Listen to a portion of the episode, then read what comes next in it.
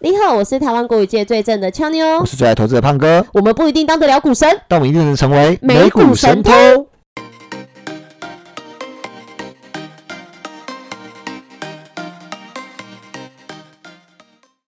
欢迎大家回来，美股神偷，我是胖哥。你刚刚已经自我介绍过了。哦，，不好意思，今天三月十二号晚上，三十一号哦，今天三月三十一号晚上，为什么一直吐嘴啊？六点五十八分，晚上六点五十八分，离开盘时间还有两小时半。半。嗯 OK，那今天也是这个月的最后一天，也是第一季的最后一天。也是我三三月其实是我们的一周年，我们美股神偷一周年，哦不是我跟胖哥一周年，我们没有在一起，哦没有在一起，美股神偷一周年，啊我们是去年三月开始开启这个节目的，对节目一周年啦，恭喜我们一下，也恭喜听众朋友们，嗯，就是第一季如果好好操作，应该有获利满满。真的有呢。然后，然后呢？然后呢，好，看起来胖哥词穷了，那我们来先 跟大家讲一下昨天的这个重点的盘后新闻。俄罗斯周三改口称乌俄谈判未见突破性进展，两国停战的希望转淡，加上投资人欲获利了结，即便能源股随油价强弹，非必需消费品、科技和晶片股重挫的情况下，四大指数中场全数静默。标普跌零点六三个 percent，结束连续四个交易日的这个收红态势。纳斯达克指数下滑一点二一个 percent，费半收黑三点二三个 percent，终止连续第二个交易日的涨势。震惊方面，乌俄两国周二结束第五轮谈判后，俄方乐观称谈判很有建设性，还暗示两国领袖会见面。不过才过了一天。克里姆林宫周三改口称，谈判没有看到突破性进展。随着乌俄战情未见明朗，通膨居高不下，两年期和十年期的美债利率曲线周二短暂倒挂，债市最大经济衰退钟声已响起，经济衰退持续担忧打压市场情绪。里奇蒙联准银行总裁巴尔金周三称，他对五月利率政策会议上升息两码保持开放的态度，而这取决于美国经济的这个强度。此外，市场传出美国总统拜登计划动用国防生产法，推动生产电动汽车和其他类型的电池所需的关键矿物。据悉，拜登政府将锂、镍、石墨、钴和锰等矿物添加到名单中，以帮助矿业公司取得七点五亿美元的资金。新冠肺炎全球疫情持续蔓延，截稿前，美国约翰霍普金斯大学数据指出，全球确诊人数已飙破四点八六亿例，死亡人数突破六百一十三万例。全球一百八十四个国家地区接种超过七十三点八亿剂的疫苗。周三美股四大指数表现，美股道琼指数下跌零点一九个 percent，纳斯达克指数下跌一点二一个 percent，标普五百指数下跌零点六三个 percent，费城半导体指数下跌三点二三个 percent。焦点个股新闻：科技五大天王暗黑收低，暗淡收低，不是暗黑。苹果跌零点六六个 percent，Meta 跌零点八七个 percent，Google 跌零点四个 percent，亚马逊下跌一点七八个 percent，微软跌零点四九个 percent。道琼成分股多半是下跌的，嘉德宝下跌二点九一个 percent，Salesforce 下跌二点八七个 percent，Visa 下跌一点八三个 percent。高盛下跌一点二个 percent，联合健康上涨一点九八个 percent，沃尔玛上涨一点七九个 percent，费半成分股血烂一片，AMD 下跌三点二五个 percent，NVIDIA 下跌三点三七个 percent，Intel 下跌一点五七个 percent，应用材料下跌三点九九个 percent，美光下跌三点五二个 percent，高通大跌五点一八个 percent。台股 ADR 齐黑，台积电 ADR 下跌二点二九个 percent，日月光 ADR 下跌二点六八个 percent，联电 ADR 下跌一点八八个 percent，中华电信 ADR 下跌零点二九个 percent。企业重点新闻：无畏供应链中断与欧盟狂新变病毒的挑战。Lululemon 最新财报表现亮眼，财测亦优于市场预期，而且董事会亦批准新的最高十亿美元的股票回购计划。Lululemon 周三股价喷涨九点五八个 percent 至每股三七六点九二美元。Tesla 下跌零点五一个 percent 至每股一零九三点九九美元。外媒报道，Tesla 与巴西矿业公司淡水河谷（代号 VALE） 达成一项未公开的镍供应协议，而镍是制造电动车电池非常重要的原料。摩根斯丹利分析师预测，Tesla 在确保关键原物料供应方面领先同业五到十年。中国三大航空公司之一的南方航空计划在二零二四年年底之前收到一百零三架波音七三七系列的新机，而波音预计今年将交付三十九架。周三盘中这个消息传出之后，波音的逆转早盘跌势，收红零点五九个 percent。至每股一九四点九一美元。由于中国拒绝美方审查在美上市中企的审计工作，美国证券交易委员会 SEC 周三将百度、爱奇艺、富途证券多家的中企列入下市风险清单。百度 ADR 下跌二点六一个 percent，富途证券下跌二点八六个 percent，爱奇艺 ADR 小涨零点四个 percent。经济数据，美国三月 ADP 就业人数报四十五点五万。预期四十五万，前值四十七点五万。美国 Q 四 GDP 季增长年率中值报六点九个 percent，预期七点一个 percent，前值七个 percent。美国 Q 四消费者支出季增年率中值报二点五个 percent，预期三点一个 percent，前值三点一个 percent。美国 Q 四核心 PCE 物价指数季增年率中值报五个 percent，前值五个 percent，预期五个 percent。华尔街分析。市场情绪受到乌俄局势和殖利率短暂倒挂影响，周三股市更是涨势暂停，而不是转跌。首席投资策略师提到，通常情况下，两年期和十年期美债殖利率曲线倒挂是一个强有力的指标，表明下一次衰退即将出现。在目前的环境下，联准会行动更难预测。他们从十八年吸取了教训，将在资产负债表上非常谨慎的采取行动。预料这将是一个波涛汹涌、混乱的一年。好一个波涛汹涌啊！那 其实，其实波涛汹涌好像没有暗潮汹涌来的世切，对不对？哦，嗯，暗潮汹涌好像比较适切。对，今天就是暗潮啊，很多人说不会打就打了。然后联准会去年的时候坚称没有通膨，结果后来就三百六十度大转弯。里面有有几个关键词，其实我们可以探讨一下。首先，我们就就先讲一下那个倒挂好了，利率倒挂。对，其实联准会它有发行不同天期的债券，有两年的，有五年的，有十年的，有二十年、三十年。那一般正常来讲的话，就是站在投资者的角度，我是买房，我出钱给别人，就是借别人的钱，对啊，又称买债券嘛，对不对？我买两年的债券，两年的不确定性已经够多了。可是，对，如果对比二十年，二十年不确定性更高，可能都当爷爷了，对不对？就是哎，有办法当爷爷吗？胖哥应该可以啦，俏妞应该没办法，还没办法当奶奶。哦，好，那跳过这个话题。哎，所以，对，所以正常来讲。大家都应该期望说二十年的利率会比较高，对对吧？因为承担的不确定性比较高嘛。对嘛？所以两年的应该要比十年十年的少，那十年的应该要比二十年的少。那最近发生倒挂，就是比如说十年减两年，可能偶尔会发生倒挂。嗯，就是十年减两年是负值，是不是？对，举个例子来说，可能十年的利率呃在比两年的少，对。可能呃二点多，嗯啊，然后两年的也是二点多，嗯啊，减下来之后是反的，就是负的，就叫倒挂。嗯啊，这就是就是白花一点，就是十年的如果可能是二点五，可两年却是二点八，对，结果反而是十年的比两年还要数字还要小，嗯，那这是一个不正常的现象。对，而且我觉得其实它没有大家想象那么复杂，其实我觉得这个是。一个心心理学，嗯，就是我觉得可以心机一点去看待。比如说，如果十年的他给两趴，五年的给了二点二趴，对，每一年，那大家不会觉得很奇怪吗？就是因为这个这个值利率的高低其实是市场买卖的结果，对吧？就是因为它是。自由市场交易出来的结果嘛，对，那跌的越多，你用越少的价钱去买到那个公债，那表示说你你所拿到对应的利息就比较高对，啊。比如说它发行的时候是呃一百块的票价，然后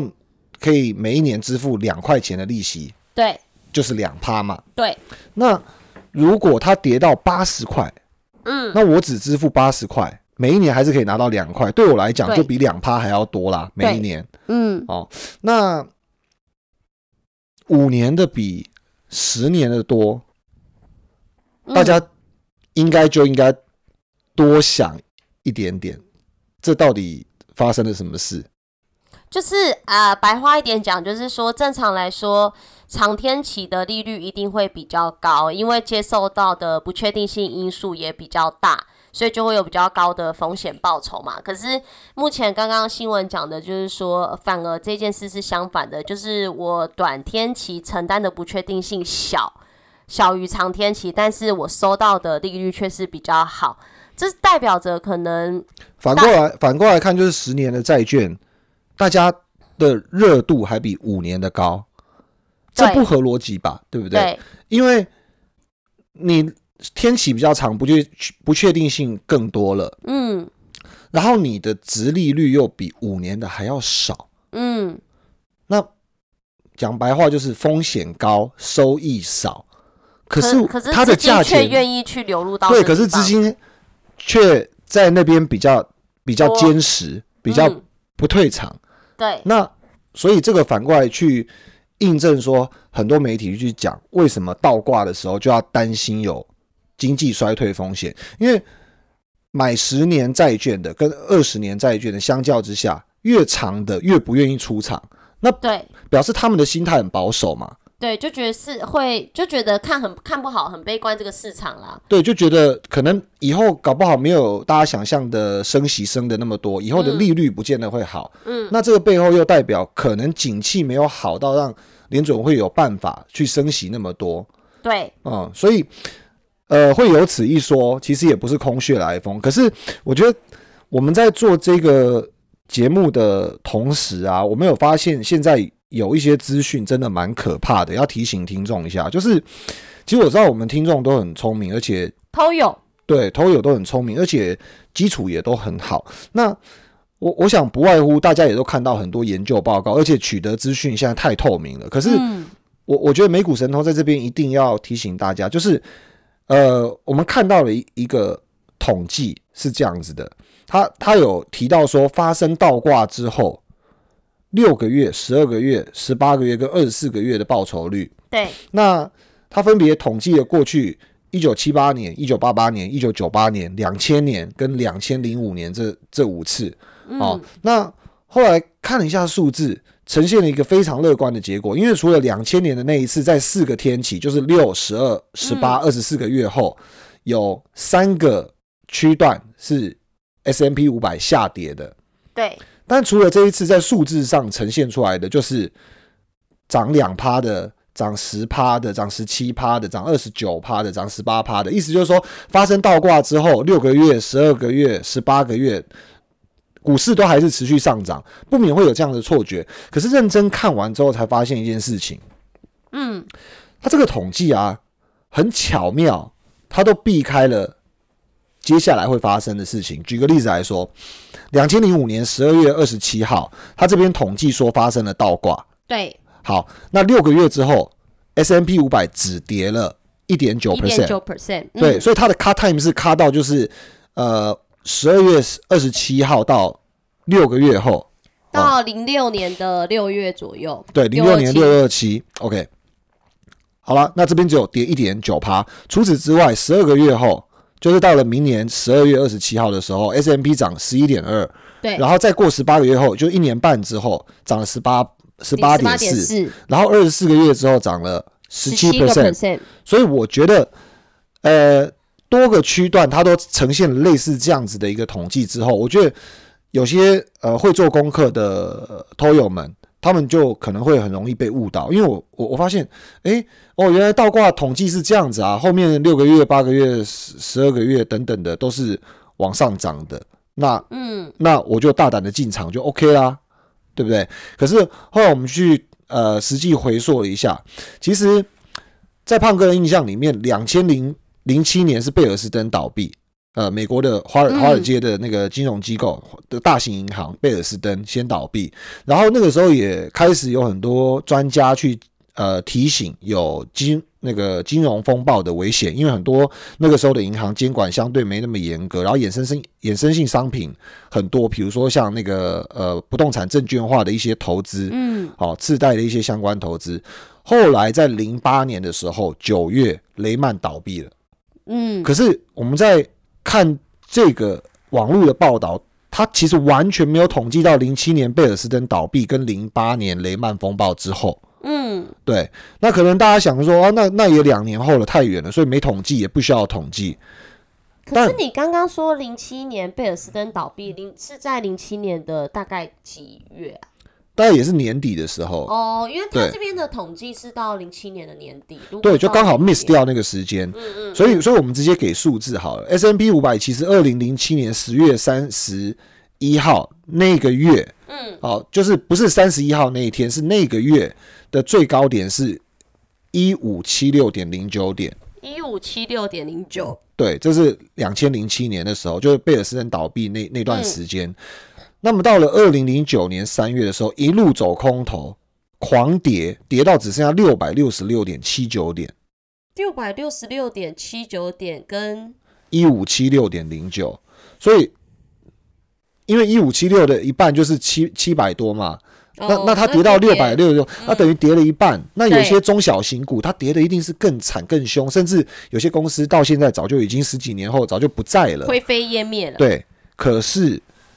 这这个报表就是它统计出来的是一片乐观，就是说告诉你倒挂之后啊，六个月啊、十个月啊、十八个月啊，欣欣向荣。我们也不是要去唱衰股市，只是说呃借这个机会，我们看到。的报道，然后结合我们自己的投资经验嗯跟对过去金融历史的了解，其实跟听众朋友们分享一下，就是其实呃在接收讯息的时候，其实都已经花了还蛮大的呃这个、这个努力去看讯息，可是实际上它里面有一些盲点，其实也要多有求知跟求证嗯，的、的因为对啊，因为其实利率倒挂这个也是警示投资人说有可能会发生经济衰退吧。对，而且而且不只是不只是这一次这样，比如说我们注意到他讲那个一九九八年六月九号，对，六月九号那一次倒挂，嘿，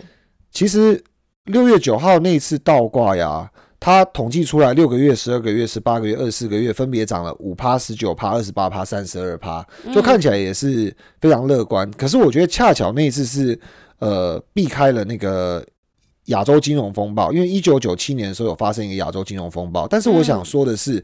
那时候亚洲金融风暴的时候，因为主要是亚洲这边的财政比较不稳定，然后那时候外汇存底，其实亚洲没有这种观念，所以亚洲的央行是没有钱、没有应对这个经济衰退的能力的，所以那个时候股市在亚洲跌比较凶。那美国的部分的话，因为财政状况相较好，所以那时候一九九八年七月，其实美国不是没有发生跌幅，只是它的跌段相对从七月到二一九九八年当年的九月就很快速结束了。那那时候的 S M P 五百从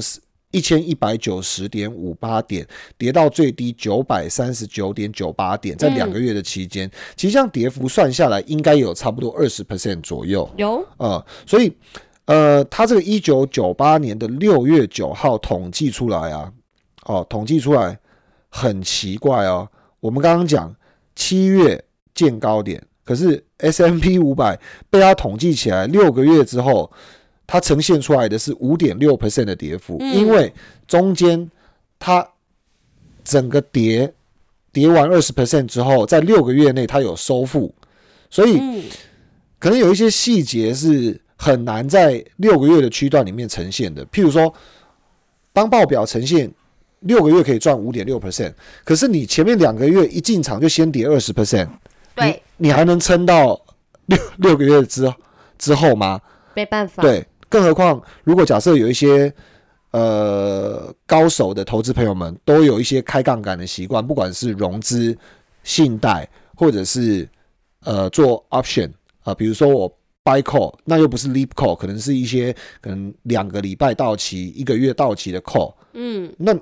基本上已经淹掉了。所以这种报告就是很有 sense 的这个偷友们啊，就是要稍微的去细心一点，把它把它解读的更细。所以千万不用。我们有一集不是有在讲那个解读新闻内容跟报告的重要性？对，嗯，对，所以我觉得这边因为刚好有看到很多媒体在讲，在统计，然后当然。呃，双方都有嘛，角力嘛。有些人觉得衰退很恐怖，那有些人觉得超级乐观一片。但我觉得两两个极端之间都有一些各自要承担的风险跟暗潮汹涌。所以其实我觉得，朋友们就是不要把任何一边当做一个唯一的解答。然后，即使你得到了一个唯一的解答或者是正确的方向，其实可能也要思考说，这中间是不是有更多的细节我们。怎么去真正的能够享受到统计出来的结果，而帮助自己获利？好，这个这个，我觉得一定要一定要就是善意的提醒一下。对啊，因为其实呃，刚刚念新闻的时候讲到倒挂，其实就跟胖哥聊了一下，就是我们想要聊倒倒挂这件事啦。因为其实一旦发生利率倒挂，其实投资人就会比较紧张，说哎，经济是不是要衰退了，什么什么的。但是其实呃，消息面很多，但是就是解读新闻的正确性，其实那个偷友们还是要关注一下。对对，那我觉得里面呢，其实这一次的这个呃盘后新闻还有讲到一个，就是我们这个从前前前前不知道哪一集，就是可以让听众朋友有好好的可能会可以列入的观察名单，淡水河谷。哦，那最近有一个大消息，你刚念的时候就是特别明显。对啊，就是呃，感觉念起来那种传达，就是呃，无感生动，无感无感无感，念念念念念，无感无感无感，念念念念念。哦，淡水河谷，耶！而且我还我还讲的很慢，然后还把它代号念出来，然后就有就有抑扬顿挫，就觉得哇，自己的东西还是不一样。对啊，没错没错。那那当然，我觉得还是多阅读、多多听 podcast 或者是吸收讯息，不管是对的还是错的，我觉得还是多听多吸收。因为其实像俏妞之前录这个呃 podcast 之前，其实他也根本不认识淡水河谷这家公司，完全没听过。对，那现在就变成自己的东西，所以我觉得不管是对是错，其实都可以多听。那淡水河谷的部分的话，其实之前我们就有。呃，讲到说它有一个这个未披露的一个合约，那它有明确讲到说是跟电动车品牌的长期合作合约，那我们就在猜测说，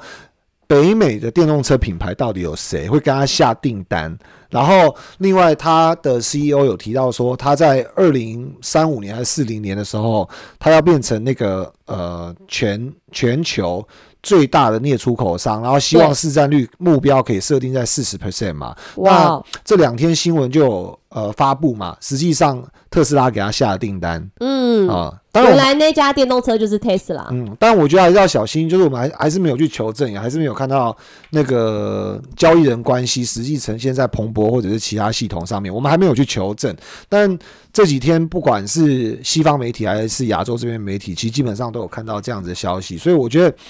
呃，可信度有有有有一定的程度，有一定的程度的可信啦。因为本来其实呃有开采镍的这个这个供给量不错的公司就不多。那据我的了解，其实基本上有两个供应商都是矿业巨头，一个是 BHP，就是澳洲的这个利呃必和必拓集对必和必拓集团，它是那个特斯拉的供货伙伴。那另外一个就是最近被特斯拉给揭露出来的淡水河谷，对，美股代号 VALE。那哇，今年真的很屌，他今年其实基本上他中间已经经过一次的除夕，除息金除夕的这个比例，就是以第一季度配息来讲非常好，他配了三点五趴。嗯，可是更屌的是它的股价已经涨了五十 percent 左右。嗯，从年初到现在，其实 B 尔必拓股价也是蛮厉害的。对，，B 尔必拓股价也是蛮厉害的，而且而且他们的毛利其实都从前几年的四五十 percent，可能已经上升到六十七十 percent。对，我觉得如果要呃有一点有一点 feel 啊，我觉得我们可以跨行业去比台湾的护国神山台积电，台积电的毛利就常被。呃，商业媒体爆出来，大概是落在五十到五十三，尤其是去年调价之后，它就一直在保五十到五三，因为对它的竞争对手虽然它是比较成熟制成的那个联电，其实一度有 hit 到五十几 percent 嘛，那大家都说台积电都没涨价，所以似乎这个 失去了定价能力，嗯，所以毛利会不会被侵蚀，就成为一个很大就看台积电。分析师的一些争议点，那我觉得后来涨价之后，它开始保五十、五十一、五五五十二，其实基本上就可以刚好拿来多做一个对比的写照。所以讲到这个五十五六十的这个毛利的矿业公司，嗯，哇，我真的觉得很很厉害啊、很很很有真的厉害议很有议价能力啦，因为嗯可是 BHP 跟那个淡水河谷他们的配息率应该是算差不多的吧？差蛮多的。哎、差蛮多。淡水河谷已经配息，呃，从去年这样子一整年算下来的话，大概对应股价有百分之十九左右的年化配息率。哇，那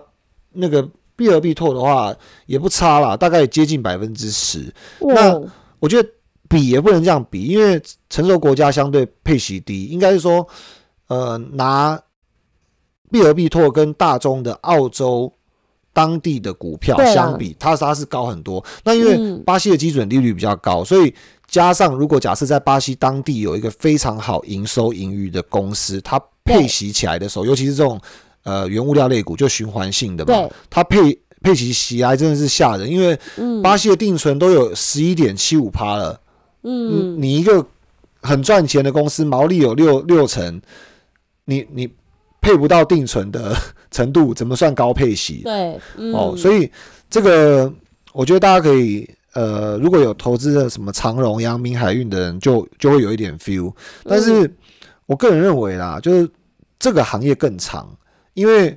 它搭配了一些跟新基建相关的需求嘛，铜啊、哦镍啊，然后铁矿啊、等等的，它就是你你造车啊，或者是充电桩啊一些必备的元素甚至你扩充产能，还有你造车的时候，上次我们有提到，不知道哪一集的时候讲到。高阶的电动车的负极材料，百分之六七十以上需要用到镍嘛，对不对？对，所以镍的成长性是很很看真的，妖孽，对，是非常看真的。那淡水河谷的这个下游客户啊，特斯拉，它其实最近那个公司因为打算进行股票分割，所以股价大涨。其实从最近近期的那个七百多块，一路涨到现在已经一千块左右，好、甚至一度要破一千一百块，所以是好几成的涨幅。其实它会大涨，除了股票分割之外啊，就是很多分析师认为说，因为关键供应链啊，其实比竞争对手先进好几年，所以大家要去思考这里面的重要性。其实他有提到说，呃，马斯克其实对于这个原物料的重视程度，其实就蛮蛮蛮蛮有 sense 的。嗯对对对，就是因为你最后还是要评估你自己的产能跟交车能力。纵使你有很多的订单，但你钱要能够进来，对，首先的要素是嗯你车子能够做得出来啊。错，对，所以像比如说那个 Barons 啊，或者是 Morgan Stanley 的分析师，其实嗯都有提到说，从基本面其实很难去解释说这个股票分割案啊，你你怎么去让一个特斯拉这么大的公司，因为它是已经一兆美金以上，它它直接这样膨胀到一点五个通用汽车这么大，所以嗯摩根士丹利他们都觉得说，这个背后应该有更大的力量去做支撑。同时，他们还提到说，车用电池这个关键原料镍价最近价格波动，那凸显电动车供应链在每个层面啊，其实都没有办法永续。嗯，它指的永续是永续交车啦啊、嗯。所以呃，镍价反正总而言之，每吨已经超过三万美金了，而且还要计入环境成本，比如说运送啊等等之类的。那据他们知道的统计的哦，就说一个人呢、要得开将近两年的电动车才能抵交滥伐森林啊、露天采矿啊，或者是呃这些这个印尼，反正就是他们这个炼炼那个镍矿的这个碳排量。嗯，哦，你一个人开两年才可以抵消这个印尼苏门答腊燃煤炼炼镍的碳排量，诶，嗯，这这很大，所以特斯拉其实他思考这个问题已经比同业进度五到十年之多，所以他觉得特斯拉股价上涨啊，其实反而是在反映这个因素。那当然，我觉得衍生出来看这个事情，我觉得就是投资者认为特斯拉它能够掌握关键原料，交车应该没有问题。对，对，那里面有几个客户，就是我们刚刚提到 BHP 啊，哈，或者是这个 Vale 淡水河谷啊，基本上就已经跟特斯拉签约。其实我们刚刚好像没有讲到摩根斯坦利提的这一家，就是呃 BHP，呃有我们我们有讲到了其实 BHP，Tesla 就是跟两家原物料签嘛，就是淡水河谷跟 BHP 嘛，必和必拓。对，其实英国时报也有提到特斯拉。的执行长马斯克，他其实呼吁那个厂商啦，哈，对供应商就他的上游，基本上要提供永续性的镍矿哦，嗯所以像印尼那种比较高碳排、高污染的，基本上不见得会是他锁定的对象对，啊。但是这过去八个月来，哈，其实特斯拉已经敲定了三项的镍矿采购协议，好，包含嗯，就是淡水河谷哦，还有还有这个原物料交易公司 Trafigura 哦，对。这个签了一个合约哦，所以我觉得产能受不受限，在通膨跟这个供货有问题的环境下，我觉得是很重要的。那嗯。其实前年 COVID-19 爆发四个月之后，就是呃二零二零年的七月，马斯克就有讲到，如果假设有有公司可以用有效又环保的方式去挖镍矿，那他就会提一个长期的大型合约。嗯。啊、那这个就是在印尼比较有挑战性。嗯嗯啊、嗯，所以目前马斯克选了淡水河谷，选了这个选了这个 BHP 哦，那他有跟哪家签的比较长吗？就都签。其实现在合约披露都还没有去求证了，嗯但是我觉得就是三生有幸的，我们有很早跟偷友们报告，就是巴西市场的这个潜在机会，然后也有关，我们有一集有讲基金嘛，对，然后然后我们也呃多集，几乎最近的每一集都重复的去提到淡水河谷，当然有一集嗯是比较深度的去提，所以总而言之，呃，看到这则消息，其实我想，如果假设投资朋友有投资，然后有获利，或者是列入口袋清单，不管怎么样，我们都觉得很为他们开心。对，很为大家开心，对啊，哦，那其实今天的盘后还有一些呃关于对，因为我们我们因为今天盘后的内容比较丰富啦，其实除了倒挂我们想跟偷友们分享，还有淡水河谷的消息之外，其实盘后刚有一个比较这激励到这个这个眼睛一亮，就是那个 Lululemon 嘛，其实我觉得它很特别哦。其实嗯我哎、你有买过它的东西吗？因为它好像我没有，但是我有陪我有个朋友是 Lululemon 的忠实粉丝，因为他觉得他的瑜伽裤很好穿，然后我觉得他们单价很高哎、而且他是他是完全不打折，我刚刚就想讲这个，因为我有逛过，嗯。我觉得他其实做东西很 simple，很、嗯。很素。对对对对对，它就是一个版，然后很多颜色。对，然后我嗯其实在，因为我很喜欢旅游嘛，那我在很多国家旅游的时候，我都看过 Lululemon 的身影。嗯，嗯，那比较下来之后，我发现它没有那么平价，一样贵，就是有些东西在国外买会嗯便宜一比较点点，便宜。但嗯。Lululemon 这个牌子可能是我去的地方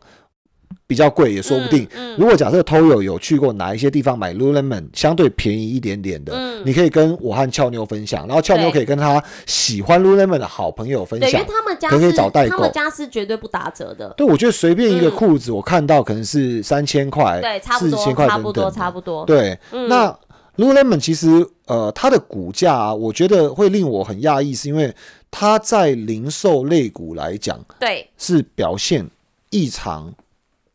好。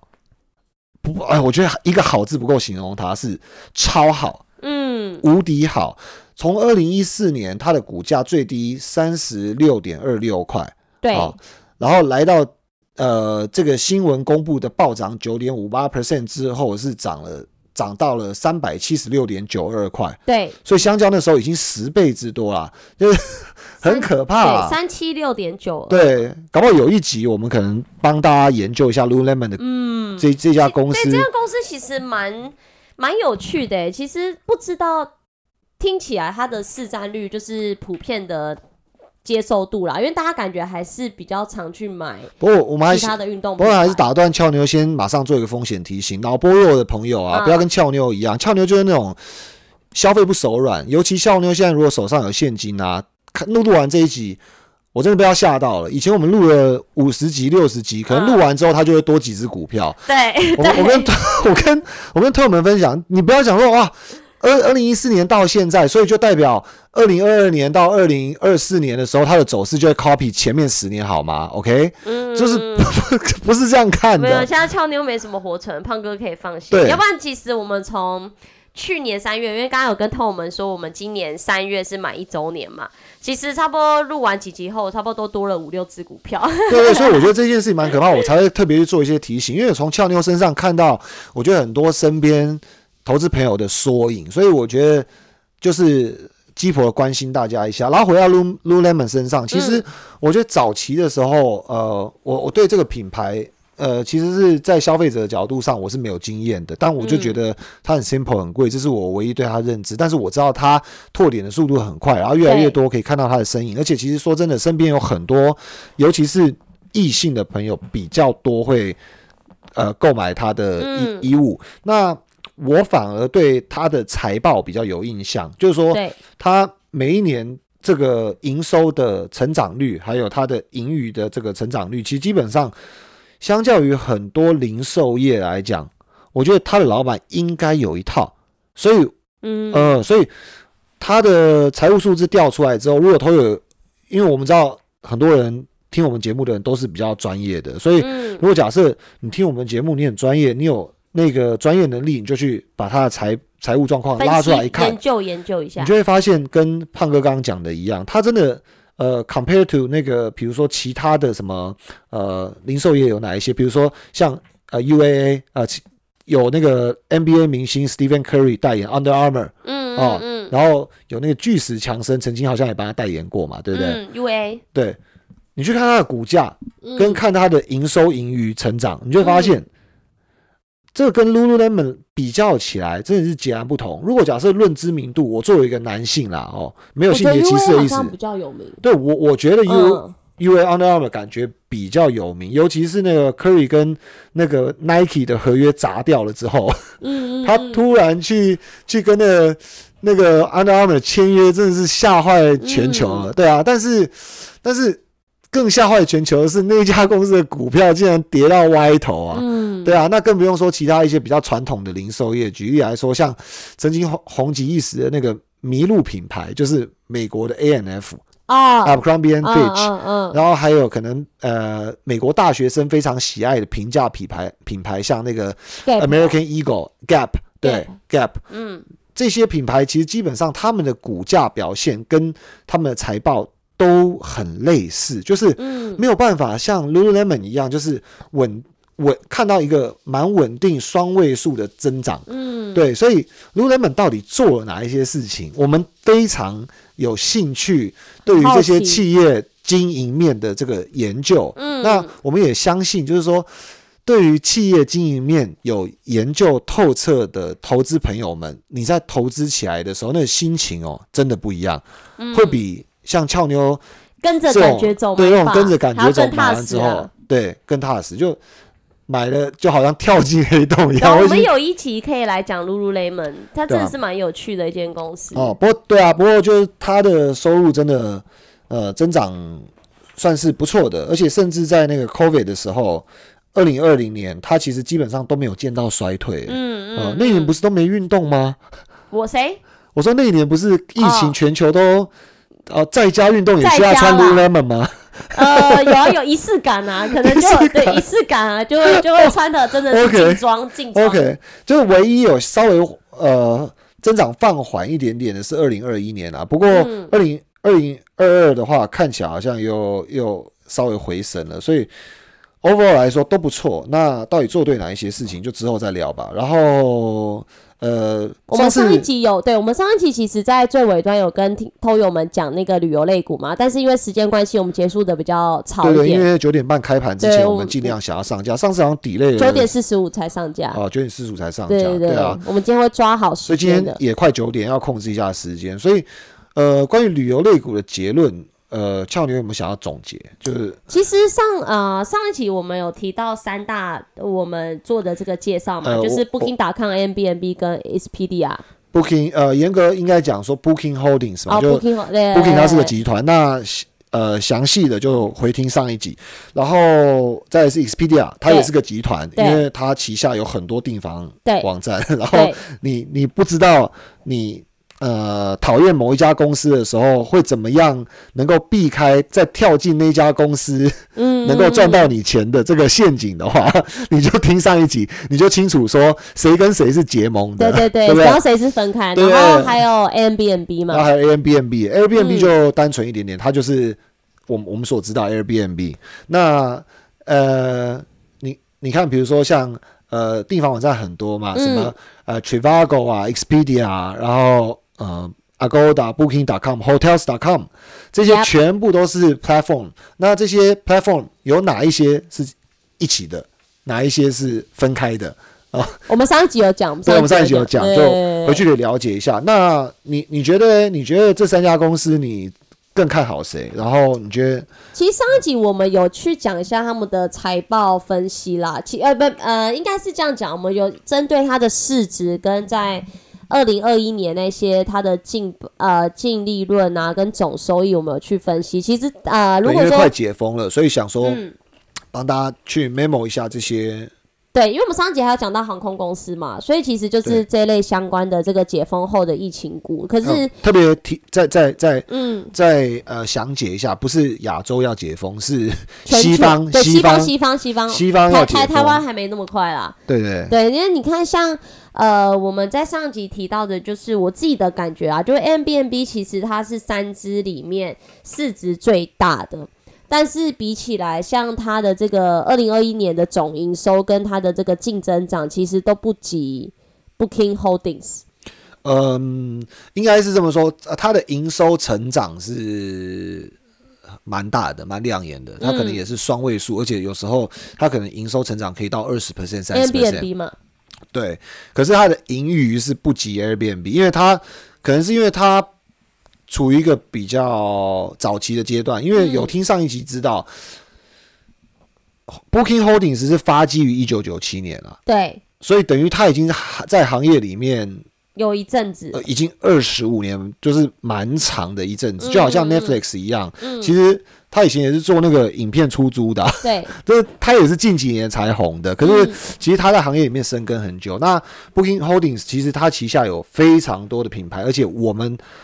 我我知道台湾消费者很多，身边我的朋友们都是这些旗下平台的消费者，对。所以他深耕蛮久，那自然他也会有比较稳健的基础营收量，嗯。然后加上他知道这个行业里面的开支会在哪边，嗯，然后要如何的去扩张，相对在财务上可能，比如说你扣掉你你花出去的钱之后啊，嗯还是让盈余表现的是一个还不错的一个状况。我觉得他他会比较摸得着头绪。嗯，那可能因为新的公司就是这样嘛，我拼客户、拼扩张、拼知名度、对，拼口碑等等等等，嗯对。然后中间又碰到一个 COVID-19 搅局，所以我们知道，其实 Airbnb 在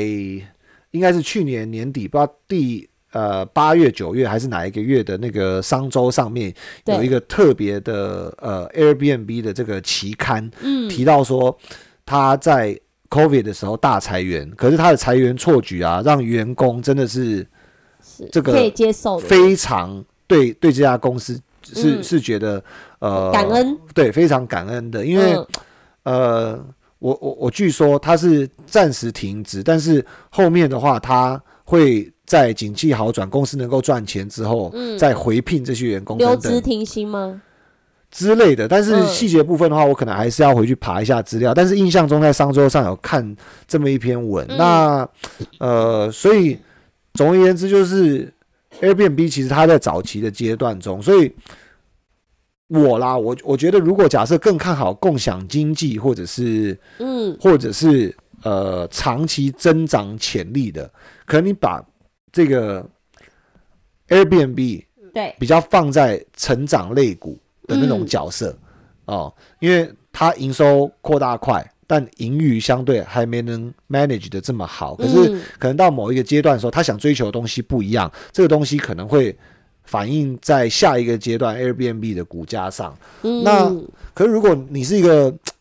相对比较保守一点点的人，然后你希望你的股性不要那么活泼，或者是可能你更有企业家角度，像我们偷友一定很多，他晚上是神偷，白天是老板，对不对？他可能自己有开一家公司，嗯，小型、中型、大型的，所以他特别有老板的思维，在做这些股票的时候，那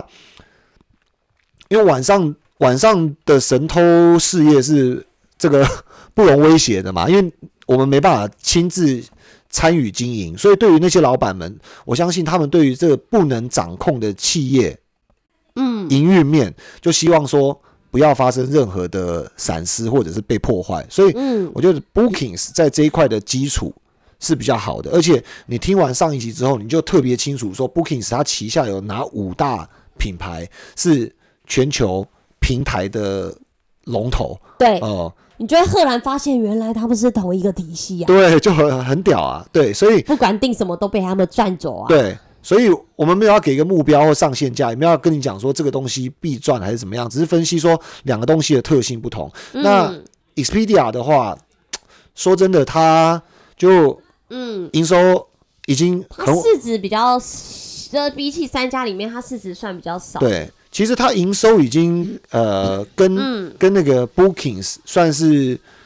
一个量级的选手了啦，我觉得，因为营收规模差不多啦，都是我印象中是百亿美元左右等级的。对，可是很奇怪，它也会发生类似像比较呃晚出道的这个 Airbnb 一样的情况，就是我扣除掉所有的广告费用、人事成本嗯。等等之后，然后可能也要呃仰视服器吧，或者是呃做 RD 等等的，Booking 是最早上市的嘛，对不对。那 Expedia 它是最后你扣完那些费用之后，你可能有时候还没赚钱，有时候一嗯整年下来才赚一千两百万美金，可是你的对营收有八十几亿，赚一千两百万美金就，代表它的开销其实蛮大的。对，所以就你你就会很狐疑，他他钱用去哪了？嗯嗯嗯，对不对？那有没有好？有没有不好？也不一定啦。对啊，因为你看，像以前我们那个不是会租影影片来看，那影片那个你记得有个叫雅艺影音吗？你你有租迷片的那种？影片呐、哦迷片、电影片。对，我记得我家附近有一个有啦，红色的招牌，雅艺会影音员啊，，对对那那，没了吧？它没了。可是之前像百事达，它也是那种全球租，也是那种影片啊连锁嘛。的然后当时还有 Netflix 嘛。对，那我们当时也不知道到底哪一间比较大，我一直以为雅艺我懂影音在我意思。心中是最大的。啊，就是对。就是意思就是说，因为 Netflix 以前也是做早期，很对早期也期也是做影片出租，的甚至对对台湾都对。还没有。对，我们如果没有，感觉它应该是应该是曾经没那么领先吧？对啊，其实那时候就觉嗯得雅艺影音应该就是最大的，可是你看现在几年过后，它也灰飞烟灭啦。现在早就在我家那边应该已经倒所以你想。表达的是，就是你看，像 Netflix，它现在就是多了一个串流平台嘛，然后现在就变成要生，感觉制是片呃原创影片，对，所以我想表达是说，我们现在看起来 Booking Holdings 好像是三家里面最厉害的，但哪呃也不知道什么时候 Expedia 会突然弯道超车，突飞猛进嘛。啊，你还是填个希望就对了。但我跟你说，不不 Booking Holdings 在我心目中，它的地位很难 很难被歼灭我。我觉得我们不用讨论说就是哪间厉害，我就觉得说，因为其实像我们会跟偷友们讲到这个类别的原因，是因为我们都喜欢旅游，所以我们可以对，回到提前先。初衷了。对，我们可以提前先认识一下这三家公司，然后看里面有没有什么机会点。对，因为这对几家是巨头。没错，没错。所以其实像、呃，我们这一集啊，其实针对了呃这一次的盘后新闻比较特别，我们拉了里面几个重点，想要跟偷友们去聊聊，像利率倒挂啊，或者是我们有讲到淡水河谷秘密偷偷的跟 Tesla 签约嘛，然后还有这个呃 Lululemon，Lululemon，然后还有旅游股的一些相关的结论结论，对因为上上礼拜因为时间不上礼拜了，上一集因为时间的关系，我们其实刚刚也发生一些小插曲，原本九点十分大家可以上架，然后突然电脑挂掉了，所以 所以现在过了过了三十分钟，现在九点四现在。又是 delay 上架的一个状况。不对过很开心，他被救回来了。然后可能接下来要送修检查一下。不过 anyway，我们很开心可以一样在如期完工，然后礼拜四对啊，因为毕。竟这个是年假前的最后一集嘛，下一次下礼拜二就是清明年假，我们又是下礼拜四才会跟通友们见面，所以在这个年假的话，这个电脑我们也可以给他好好送修一下对啊，。所以避免它挂掉，我们赶快结束，然后就祝大家操作顺利。对，那我是俏妞，我是胖哥，我们下期期见。投资一定有风险，股票投资有赚有赔，申购前应详阅公开说明书。本节目与所推荐分析之个别有价证券无不当之财务利益关系。本节目资料仅供参考，投资人应独立判断、审慎评估并自负投资风险。哦，对，礼拜二是连假，我们会休息一天嘛，对不对？对啊，扫墓扫墓，俏妞开心的很。没有呢，那我们就下礼拜四见。好，拜拜。拜。